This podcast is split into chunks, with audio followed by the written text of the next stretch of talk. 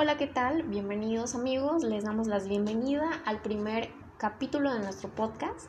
Yo soy Jennifer Cuapio y les estaré compartiendo información muy importante sobre este tema que es la evaluación del desempeño. Pero para todo esto vamos a poder empezar respondiéndonos una pregunta muy importante, la cual es, ¿por qué sería importante una evaluación de desempeño y por qué es importante diseñarla correctamente? Muy bien, pues para poder iniciar, empecemos por determinar por qué es importante una evaluación de desempeño. Como bien todos sabemos, es importante para poder definir áreas de oportunidad y poder potencializar nuestras fortalezas. Y para esto, pues vamos a, citar a uno de nuestros autores, del cual nos va a dar una información muy importante, como es para Robbins, en 1995, una de las metas principales de la evaluación de desempeño es poder determinar con una precisión la contribución del desempeño individual de todos nuestros colaboradores como base para tomar decisiones y una asignación correcta de, de recompensas.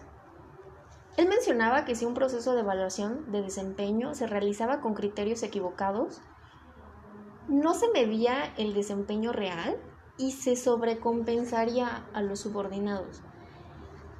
Y por supuesto, para poder ser justos y tener un mejor ambiente laboral, lo principal es poder realizar una evaluación de desempeño y compensar a los, a los colaboradores de forma justa.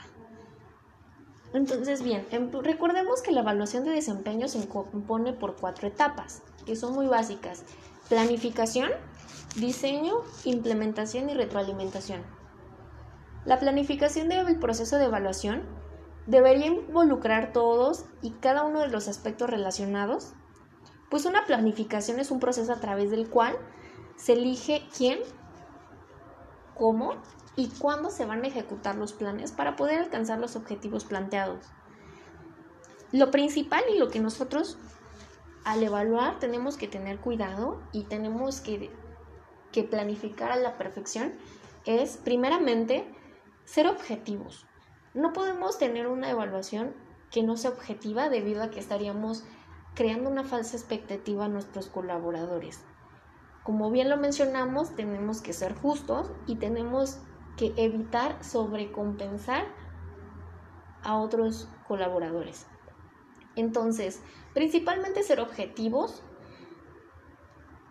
que la evaluación sea de una forma numérica en su totalidad si es posible, para que así podamos tener un mejor resultado y podamos tener menos influencia en los resultados. También es súper importante tener en cuenta el perfil del puesto y los planes de trabajo establecidos para la organización y pues por supuesto para el soporte tecnológico. No podemos ir y hacer una entrevista, eh, por ejemplo, o algún proceso de evaluación sin antes conocer cuál es nuestra chamba, cuál es nuestro trabajo, cuál podría ser nuestro cuáles son las fortalezas y cuál es el perfil requerido para el puesto en que estamos ocupando no es el mismo que tiene un director general a la evaluación que se va a aplicar a un, a un trabajador tal vez de limpieza. Todos son diferentes.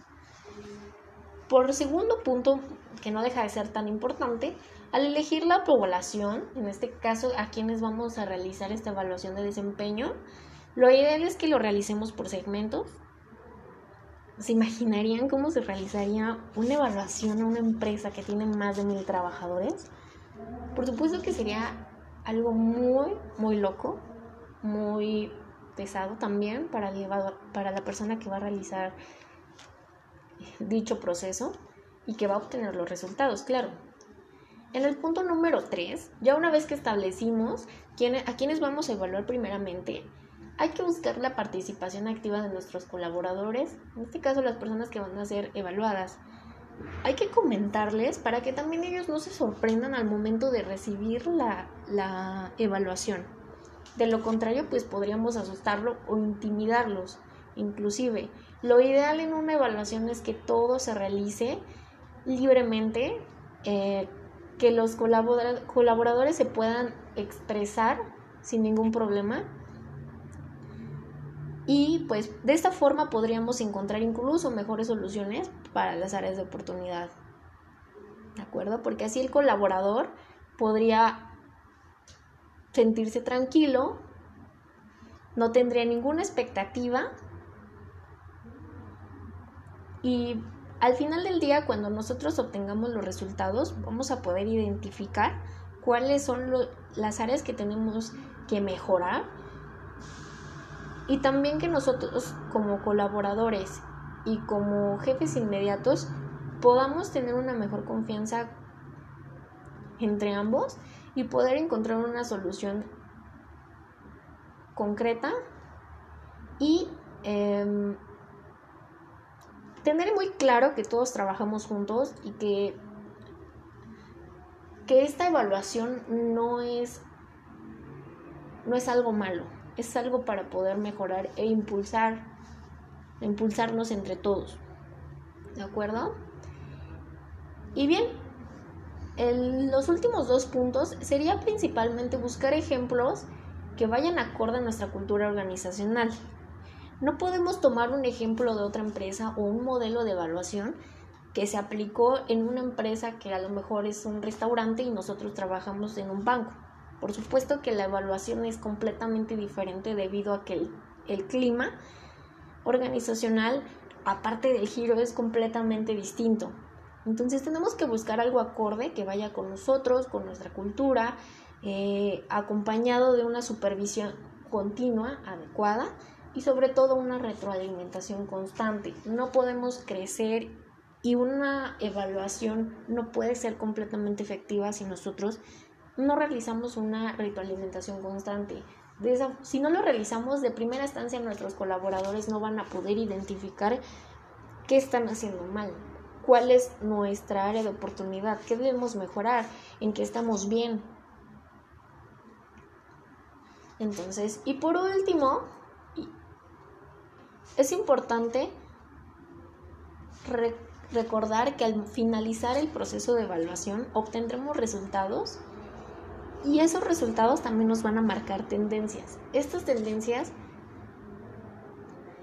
nos van a poder ayudar a indicar qué es lo que más se repite entre nuestros colaboradores, cuáles son las situaciones más comunes y frecuentes que se presentan, no solo en una área, tal vez en dos acuerdo? A eso se le llama una tendencia. A partir de, esa de que tengamos identificada esa tendencia, podremos dar una retroalimentación y buscar una alternativa para poder mejorar y que esa tendencia que iba en aumento vaya disminuyendo y aumentemos el desempeño al 100%.